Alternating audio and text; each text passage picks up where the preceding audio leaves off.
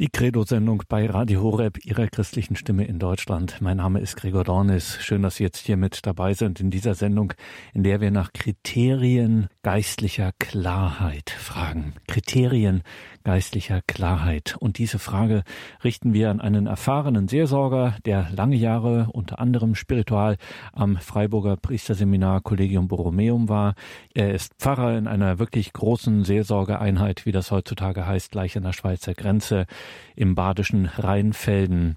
Pfarrer Andreas Brüstle ist das. Und ihn fragen wir jetzt mal direkt nach solchen Kriterien geistlicher Klarheit. Pfarrer Brüstle, der Kopf ist heutzutage wirklich oft voll mit allen möglichen Gedanken, Ideen. So vieles scheint gerade wichtig zu sein.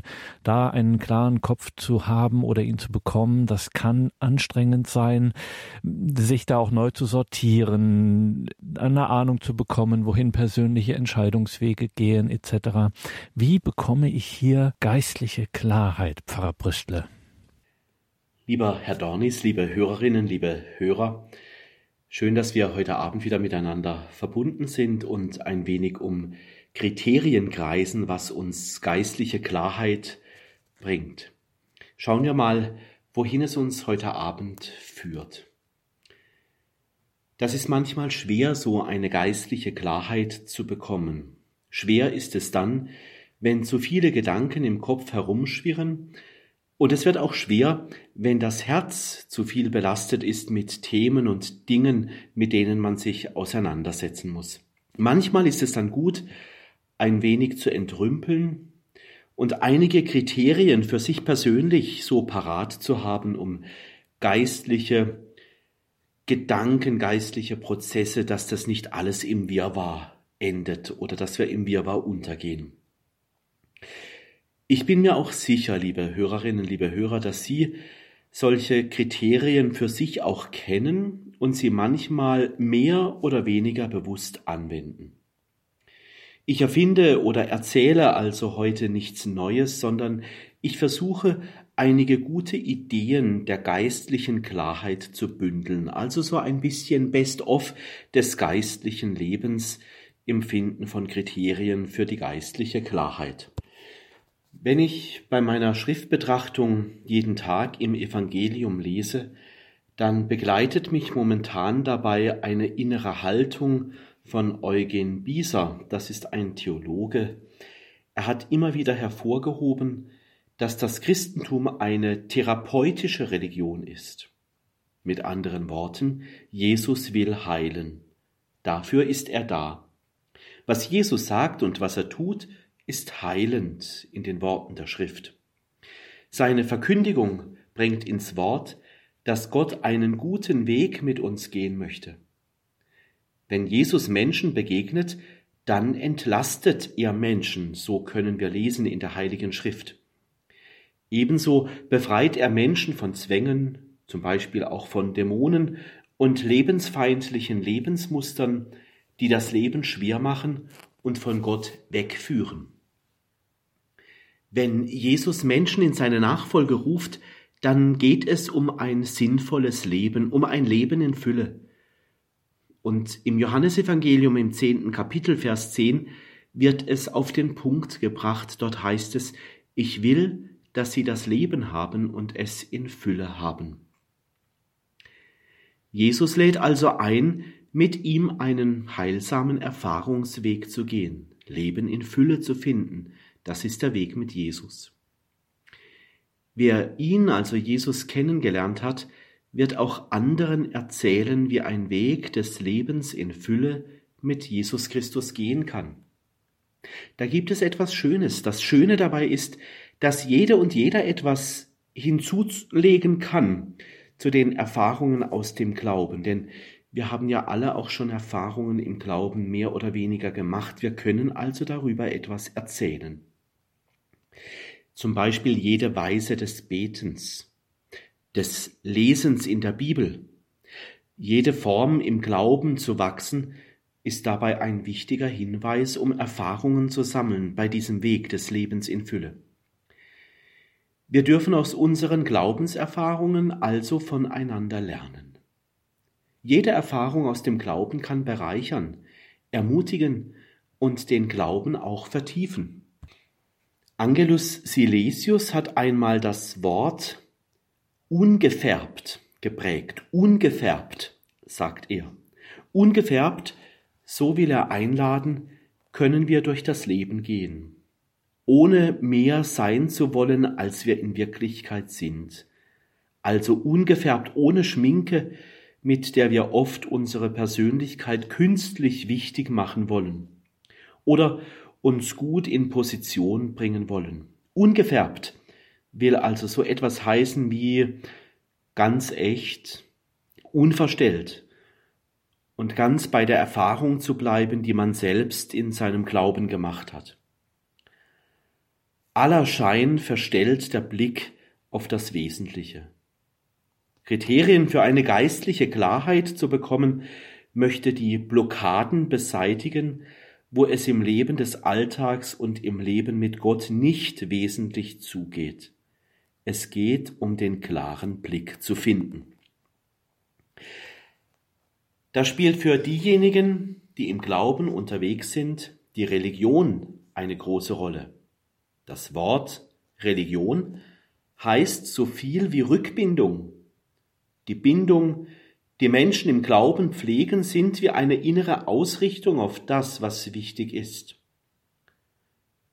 Der klare Blick auf das Wirken des Heiligen Geistes im Leben stellt eine Rückbindung immer wieder her, eine Rückbindung zum Himmel. Eine gläubige Rückbindung an den Herrn, darum geht es bei der Religion, hilft so manches unnötige Gerümpel zu sortieren und gewiss muss so manches Gerümpel in unserem Leben auch entsorgt werden. So mancher Kleinkram schleppt die Seele oft jahrelang mit. Bei den geistlichen Kriterien Klarheit zu finden, geht es darum, wie gehe ich damit um? Und dazu, Pfarrer Brüstle, gibt es auch Kriterien. Kriterien, die auf einem solchen Weg der Rückbindung an den Herrn helfen können. Ja, so ist es. Es geht also um Kriterien, dass wir da ein wenig suchen, was kann diese Rückbindung an den Herrn, was ist da hilfreich? Ein paar Kriterien will ich aufzählen. Ein erstes Kriterium kann sein, nimm wahr, wo du gerade bist. Nimm wahr, wo du gerade bist. Das soll unser erstes Kriterium sein. Ich möchte dazu eine kleine Geschichte erzählen, die zu diesem Kriterium passt. Nimm wahr, wo du gerade bist. Vielleicht hilft die Geschichte ein wenig besser dieses Kriterium zu verstehen. Also nun die kleine Geschichte. Die Geschichte ist schon sehr alt und vielleicht haben Sie sie schon mal gehört, denn sie ist auch sehr bekannt. Also ich erzähle sie kurz. Der Häuptling eines Indianerstammes aus einem Reservat musste zu einer Besprechung mit dem Präsidenten ins Weiße Haus kommen. Der Häuptling sollte mit dem Flugzeug anreisen. Er flog zum ersten Mal mit dem Flugzeug. Als das Flugzeug am Flughafen ankam, stieg er aus dem Flieger aus und dann setzte er sich an den Rand des Rollfeldes, dort blieb er einfach sitzen. Man fragte ihn, was das zu bedeuten habe und warum er das mache. Er antwortete, er warte, bis seine Seele nachgekommen sei. Soweit diese kleine Geschichte.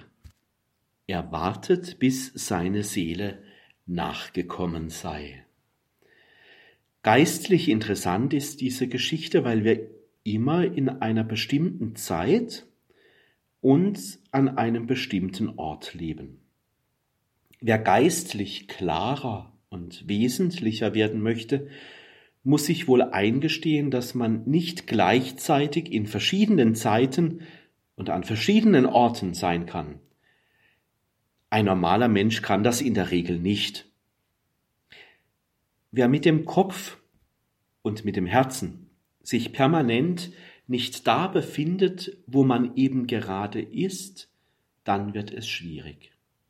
Zu viele Themen und zu viele Probleme machen unfähig, wesentlich zu sein. In der Art Jesu gesprochen ist das so, dass Jesus in allem immer ganz innerlich den Himmel in der Situation offen hielt, dort, wo er gerade war. Wo Jesus mit den Menschen zusammengetroffen ist, dort war er ganz präsent. Er war mit seinem Herzen ganz bei den Menschen, nicht irgendwo anders. Er war mit seinen Gedanken ganz bei den Menschen, nicht irgendwo anders. Vielleicht können wir in unserer modernen Welt, in unseren modernen Tagen etwas lernen vom heiligen Benedikt. Benedikt von Nursia, er ist als einer unterwegs, der seinen Mönchen ein besonderes Stichwort immer wieder ans Herz gelegt hat, nämlich die Stabilitas, das heißt Beständigkeit. Sie sollen in der Stabilitas, also in der Beständigkeit leben. Das meint bei Benedikt eine Ortsbeständigkeit. Aber geistlich gewendet kann das auch die Beständigkeit bedeuten, dass ich jetzt bei dem bleibe, was jetzt gerade ansteht und wichtig ist.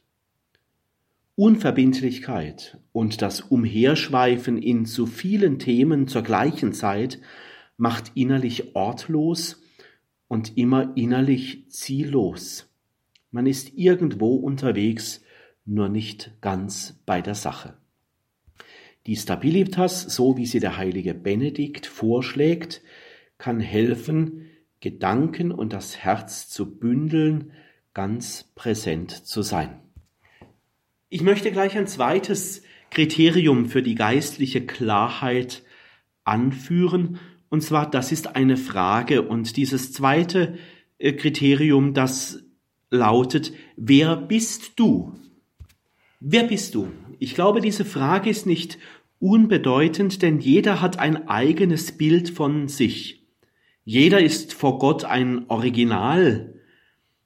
Es ist ein wichtiges geistliches Kriterium wahrzunehmen, wer man selbst ist. Wer bist du?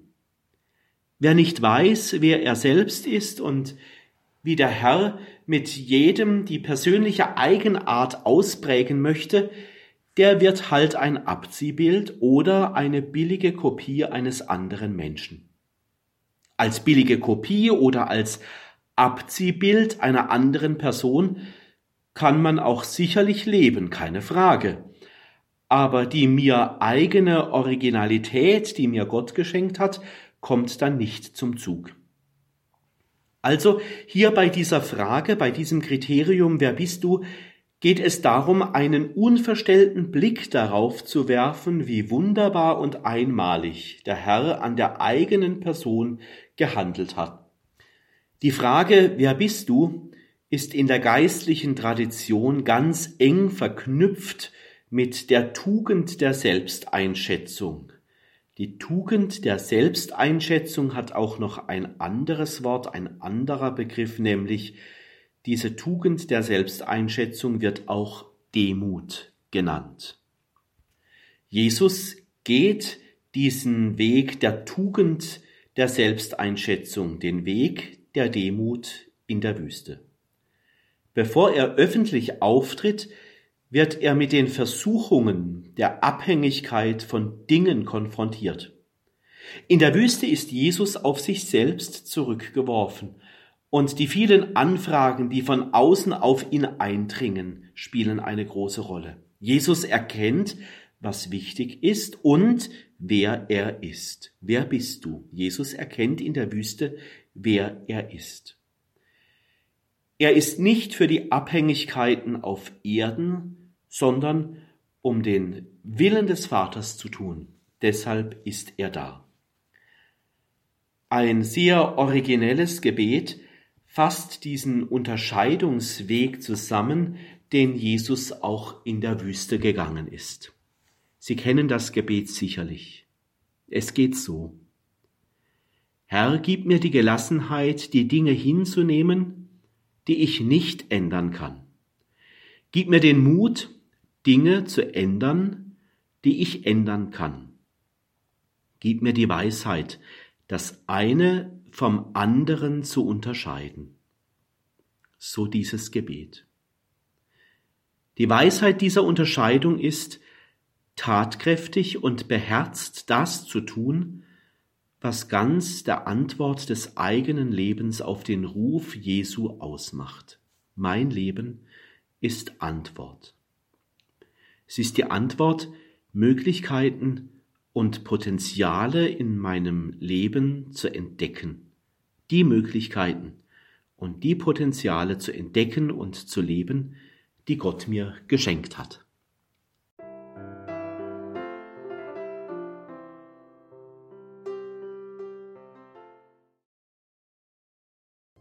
Das ist die Credo-Sendung bei Radio Horeb Leben mit Gott. Wir fragen nach den Kriterien geistlicher Klarheit, fragen wir den Seelsorger Pfarrer Andreas Brüstler aus dem badischen Rheinfelden. Jetzt haben wir schon so einiges gehört zu diesen möglichen Kriterien geistlicher Klarheit. Wenn ich die jetzt einsetze, wenn ich die tatsächlich versuche in meinem geistlichen Leben umzusetzen, was dann? Ja, was dann, wenn ein Mensch diese geistlichen Kriterien umsetzt? Dann wird sicherlich noch ein weiteres Kriterium für eine geistliche Klarheit von Bedeutung, nämlich das wird das Kriterium sein, nutze den richtigen Augenblick. Das soll jetzt unser nächster Gedanke sein. Nutze den richtigen Augenblick. Wenn es darum geht, was wesentlich ist in meinem Leben, dann geht es auch um den richtigen Augenblick. Es gibt ihn, diesen richtigen Zeitpunkt. Hier geht es um die innere Klarheit, also wie eine innere Sicherheit, dass die Zeit reif ist zu handeln. Der Zeitpunkt ist gekommen nach Gebet, nach Erwägen, nach dem guten Suchen von Gründen, dann ist die Zeit irgendwann reif zu handeln. Diesen richtigen Augenblick nennt man auch Kairos.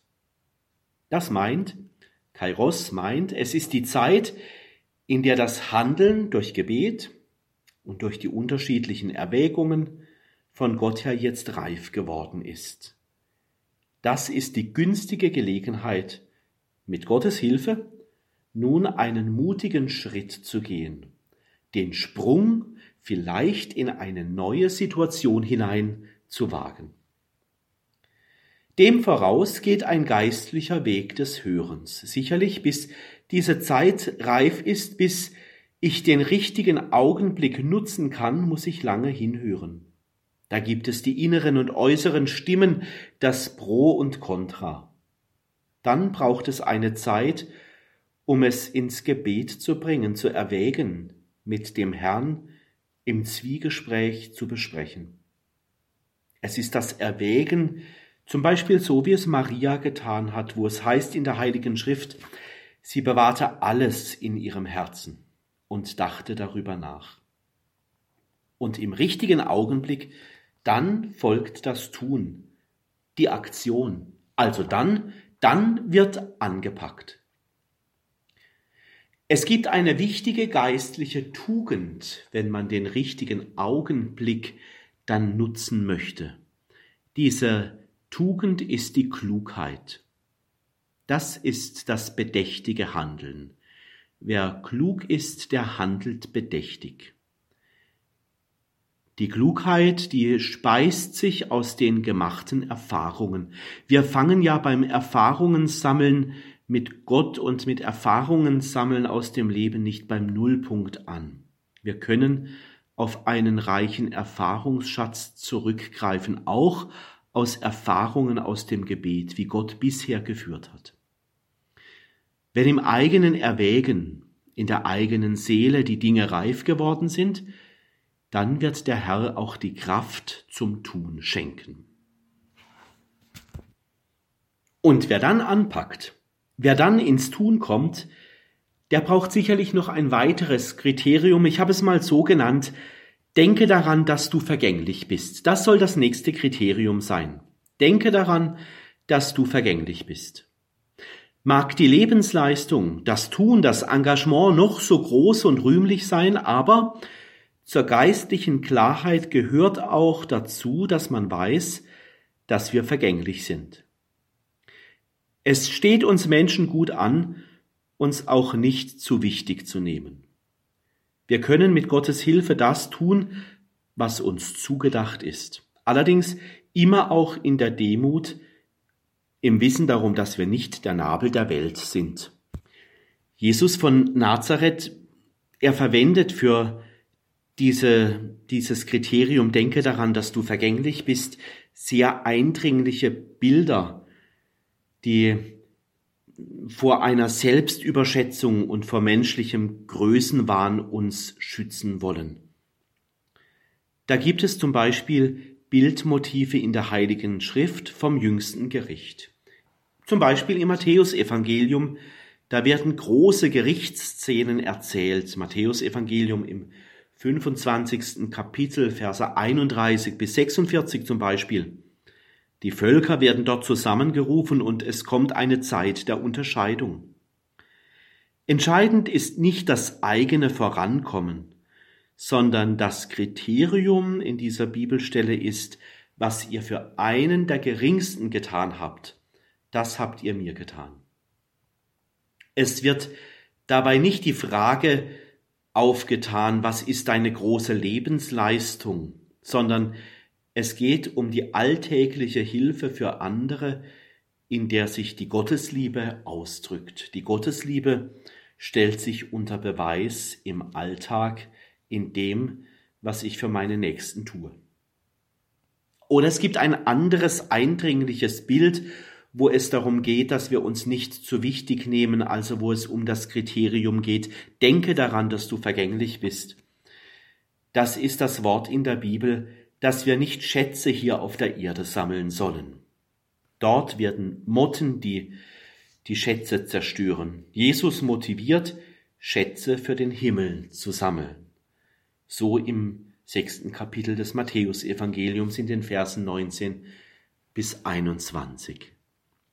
Jesus setzt also bei dem Gedanken an, dass wir alle vergänglich sind und das letzte Hemd bekannterweise keine Taschen hat. Jesu Denkweise kommt ganz vom Himmel her. In der Komplet, im Nachtgebet der Kirche kommt das gut zum Ausdruck, wenn dort täglich davon die Rede ist, dass wir den Geist in Gottes Hände zurückgeben.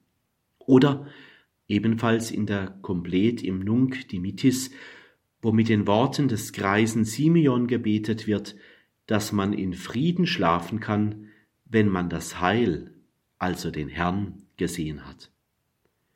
Die eigenen Leistungen, das eigene Können, der eigene Erfolg wird etwas relativiert.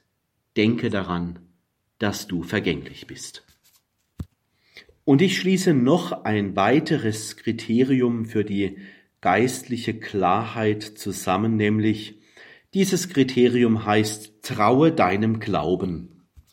Traue deinem Glauben. Glauben das ist ein wichtiges Wort in unserem Leben. Wir sagen oft, ich glaube dir. Das meint, dass wir jemandem vertrauen. Wenn ich jemandem vertraue, kann ich mich sicher auf jemanden verlassen.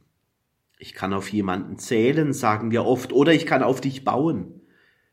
Ich muss keine Angst haben, dass ich enttäuscht oder hinters Licht geführt werde. An Gott zu glauben und auf ihn zu vertrauen will meinen, dass Gott es gut mit mir meint und ich bei ihm geborgen sind. Traue deinem Glauben. Gott ist besonders vertrauenswürdig geworden in seinem Sohn Jesus Christus. Er ist Mensch geworden. Daran denken wir an Weihnachten. Er ist damit unser Bruder geworden. Und Gottes Nähe kommt zu uns, bis in die letzten Fasern unseres Lebens. Auf diesem Grund lässt sich gut glauben, wenn der Sohn Gottes Mensch geworden ist. Solche Schritte, die der Himmel auf die Erde zugemacht hat, lassen sich nur mit einem Wort benennen, nämlich Liebe. Dort, wo Liebe ist, dort ist Vertrauenspotenzial. Gott tut alles, damit der Boden der menschlichen Seele so bereitet ist, dass dieser großen Liebe nichts im Weg steht. Die Heilige Schrift ist voll davon, die davon erzählt, wie Gott um uns wirbt. Dem großen Geschenk des Sohnes Gottes kann man vertrauen, also glauben. Traue deinem Glauben. Und ein Baustein für dieses Vertrauen auf Gott ist, dass er uns nicht zwingt, ihm zu vertrauen. Gott zwingt nicht zu vertrauen. Gott lässt Freiheit für meine Entscheidung, auf ihn zu bauen. Und so in Freiheit vertrauen, glauben zu dürfen, so eingetaucht in die Liebe Gottes zu uns Menschen, da legt es sich nahe, dass ein Mensch in allen seinen Entscheidungen gut beraten ist, dem zu vertrauen, der seinen Sohn schenkt. Auf diesem Grund und in diesem Glauben lässt sich Klarheit für das Leben gewinnen, weil Gottes Liebe um uns Menschen wirbt. Gott wirbt um dich. Gott wirbt um deinen Glauben. Wenn jemand dieser Liebe Gottes trauen kann, dann werden Entscheidungen sicherlich auch eine gute Basis haben.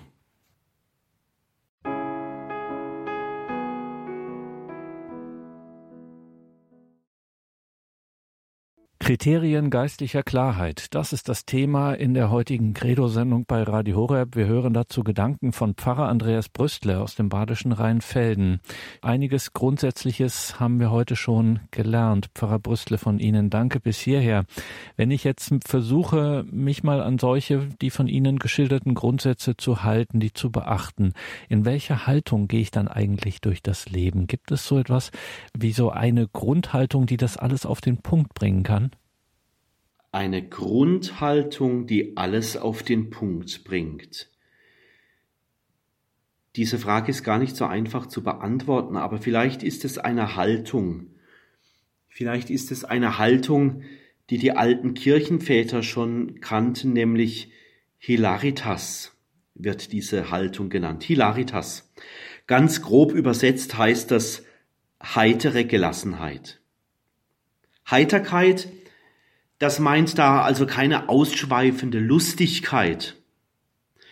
Es gibt ja lustige Leute, die fallen unangenehm auf, weil sie dann, wenn sie lustig sind, sehr laut werden. Die, es gibt Leute, die werden dann laut, wenn sie gute Laune haben.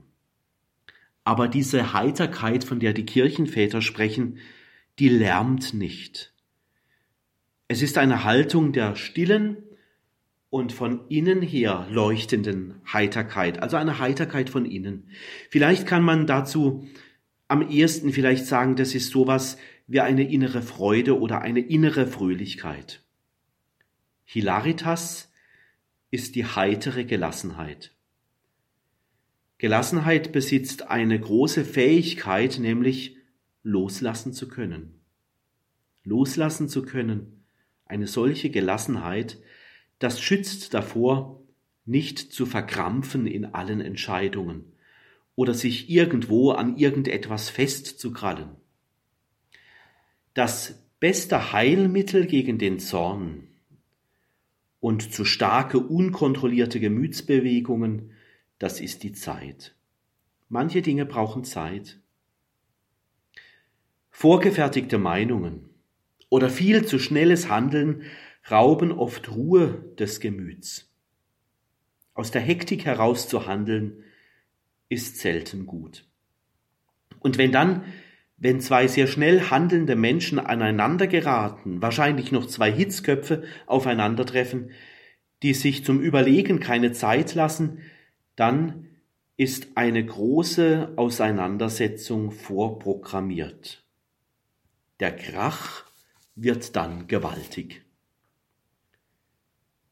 Durch die Hilaritas, also die heitere Gelassenheit, da kommt Ruhe in so manche verfahrene oder auch schwierige Situation hinein.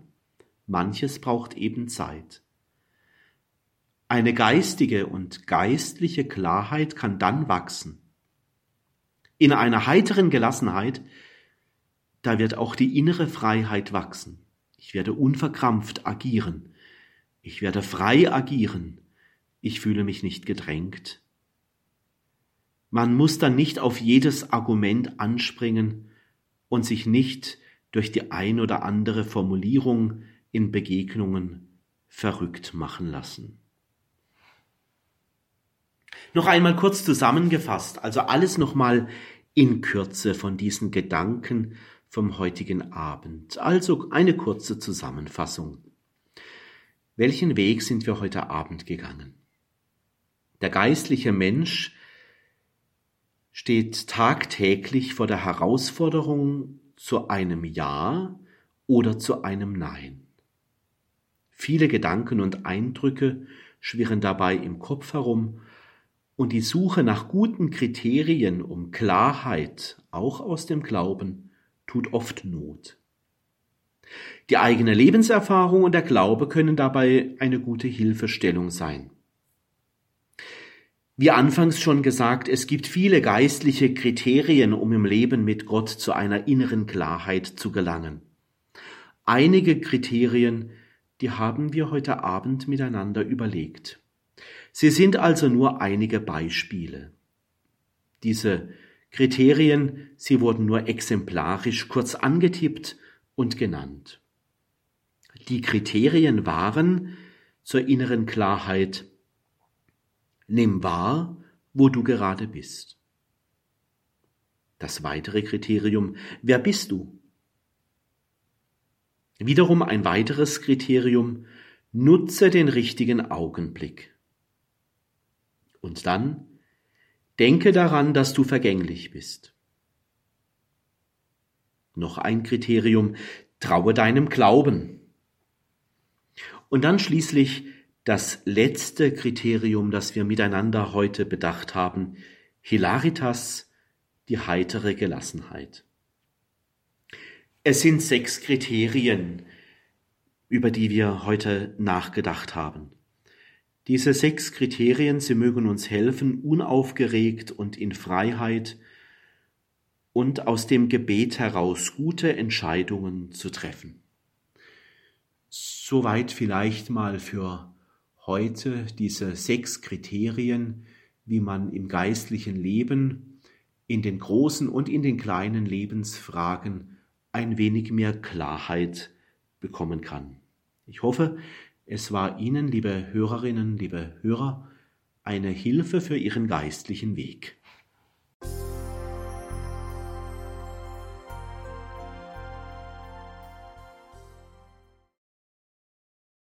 In der heutigen Credo-Sendung bei Radio Horeb Leben mit Gott ging es um Kriterien, geistlicher Klarheit. Liebe Hörerinnen und Hörer, Sie hörten Pfarrer Andreas Brüstle aus dem badischen Rheinfelden mit wertvollen geistlichen Hinweisen zur Klarheit im Kopf, im Herzen, zur geistlichen Klarheit. Wenn Sie das nachhören möchten, sehr gern tun Sie das in unserer Mediathek auf horeb.org. Teilen Sie auch gern diese Sendung in den sozialen Netzwerken, machen Sie darauf aufmerksam. Vielleicht erwischt es ja genau die oder den Richtigen für die oder den das jetzt gerade in der gegenwärtigen Lebenssituation genau genau die richtige Hilfe, geistliche Hilfe sein kann. Machen Sie auf Radio Horeb aufmerksam, abonnieren Sie unseren YouTube-Kanal. Danke Ihnen allen für Ihre Treue zu Radio Horeb, dass Sie dieses Werk der Neuevangelisierung möglich machen durch Ihr Gebet, durch Ihr Opfer, durch Ihre Spende. Und danke Pfarrer Brüstle für diese Hilfen, für diese geistliche Unterstützung, für diese Sendung, für die Sie sich hier Zeit genommen haben. Sie sind ein geweihter Priester und deswegen lassen wir Sie natürlich nicht gehen zum Ausgang dieser Sendung, ohne das das Gebet und den Segen. Liebe Hörerinnen, liebe Hörer, gerne gebe ich Ihnen am Schluss der Sendung noch den Segen und wir können alle mit einschließen, die jeden Tag danach fragen, wohin ihr Lebensweg gehen. Einschließen können wir in den Segen alle, die diesen Segen besonders brauchen, die Mitarbeiterinnen und Mitarbeiter von Radio Horeb und alle, die sich für die gute Botschaft des Evangeliums einsetzen. Und so lasst uns beten. Herr Jesus Christus, jeden Tag brauchen wir einen klaren Kopf und die Griffsicherheit aus dem Glauben heraus, um gute Entscheidungen treffen zu können. Schärfe du unseren Blick für die vielen Fragen, die uns konfrontieren, und lass uns in der Verbindung mit dir so handeln, damit wir zum Segen werden. Und so segne euch alle, alle, die mit uns verbunden sind, der Vater und der Sohn und der Heilige Geist. Amen.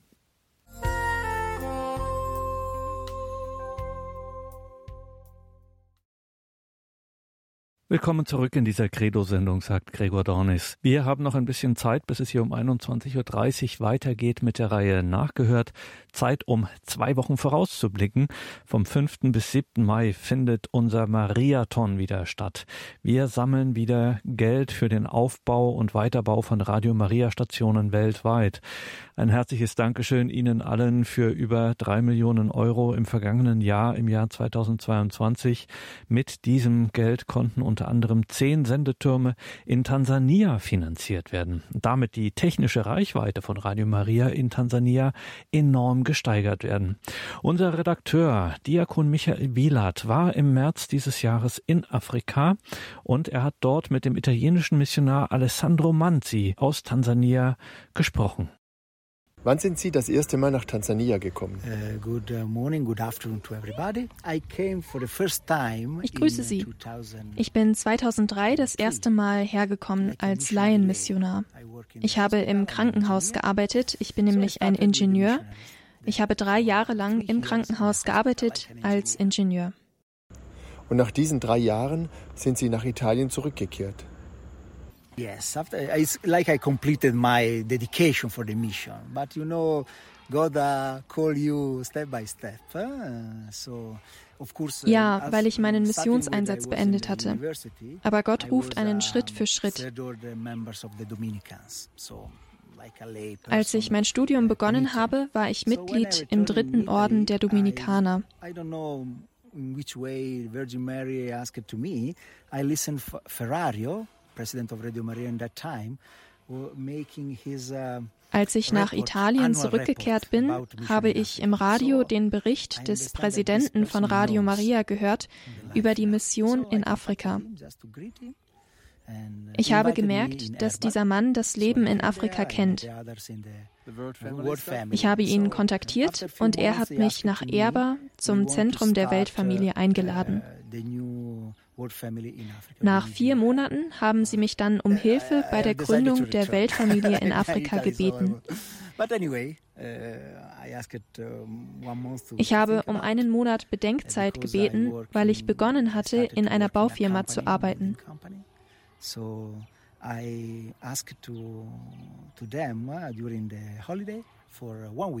Ich habe dann dort um eine Woche Urlaub gebeten, um nachzudenken und um zu beten. Als ich zurückgekommen bin, habe ich gesagt, dass ich meinen Vertrag nicht erneuere, weil ich für ein Jahr nach Afrika gehen möchte. Ich habe dort dann drei Jahre verbracht und wir haben das Zentrum der Redaktion in Dar es Salaam gegründet. Für mich haben diese drei Jahre meine missionarische Berufung erfüllt, weil ich sehr viel für Radio Maria gereist bin und die großartige Evangelisationsarbeit von Radio Maria in Afrika gesehen habe. Am Ende habe ich dann gesagt, dass ich ins Priesterseminar eintreten muss, weil ich ansonsten nicht mehr eintreten würde.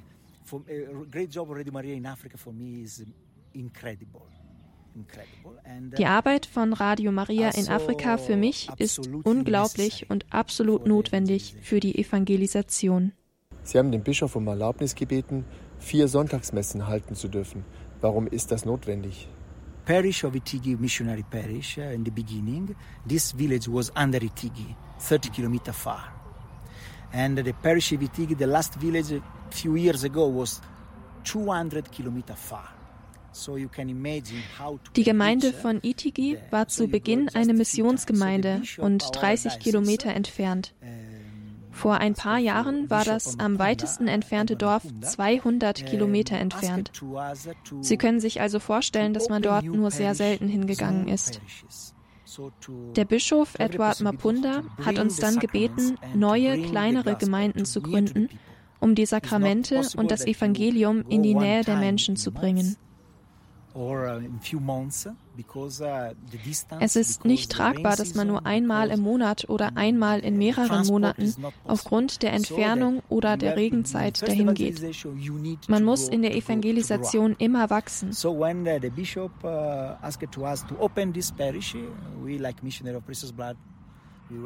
Als uns der Bischof gefragt hat, ob wir diese neuen Gemeinden gründen können, haben wir als Missionspriester zugestimmt. Wir haben zwar momentan keine Missionare, aber ich hoffe, dass wir bald welche haben werden.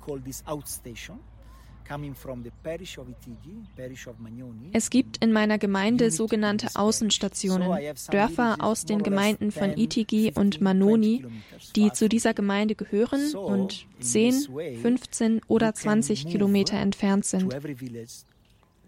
Ich kann also jetzt zu den Dörfern gelangen, die früher nur einmal in zwei oder drei Monaten eine Messe hatten.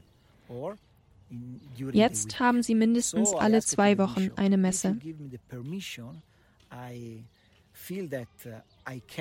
Ich habe dann dem Bischof gesagt, dass ich, wenn er mir die Erlaubnis gibt, es schaffen kann, dass diese Dörfer mindestens einmal die Woche die Messe und die Unterstützung der katholischen Kirche erfahren können.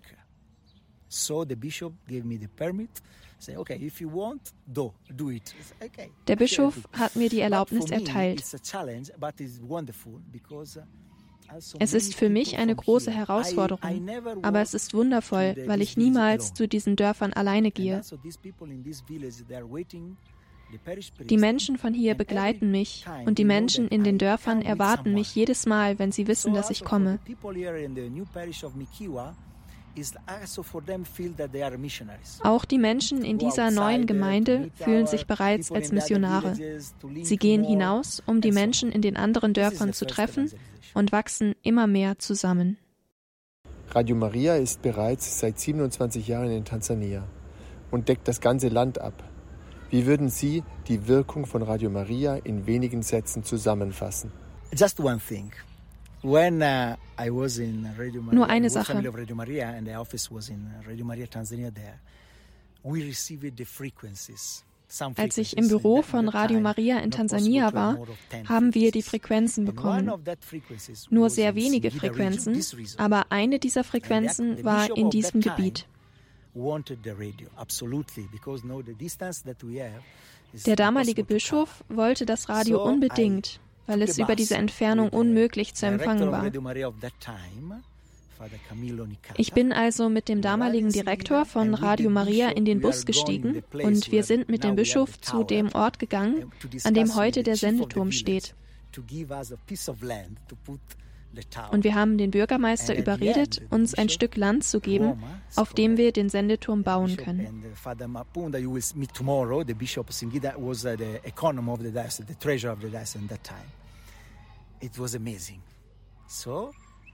Es war unglaublich. So ist Radio Maria nach Singida gekommen. Niemand hat daran geglaubt, aber jetzt ist es Wirklichkeit. Und jedes Mal, wenn ich Pater Mabunda treffe, erinnert er mich daran, wie ich damals gekommen bin und das Radio gebracht habe. Uh, es ist wirklich unglaublich und für Außenstehende schwer zu verstehen.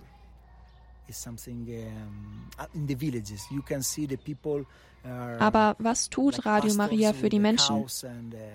Uh, Man kann in den Dörfern Hirten mit Kühen und Ziegen sehen, die Radio Maria hören. Uh, und sie sind im Busch. Es gibt keinen anderen Weg, um sie zu evangelisieren oder ihnen den Katechismus näher zu bringen.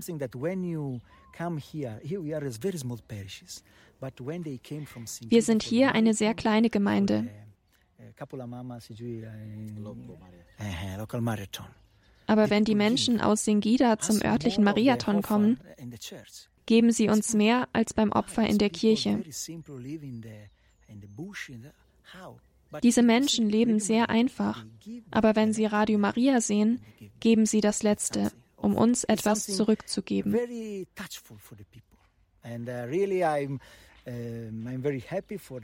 Das ist für die Menschen sehr berührend und ich bin sehr glücklich über die Arbeit von Radio Maria.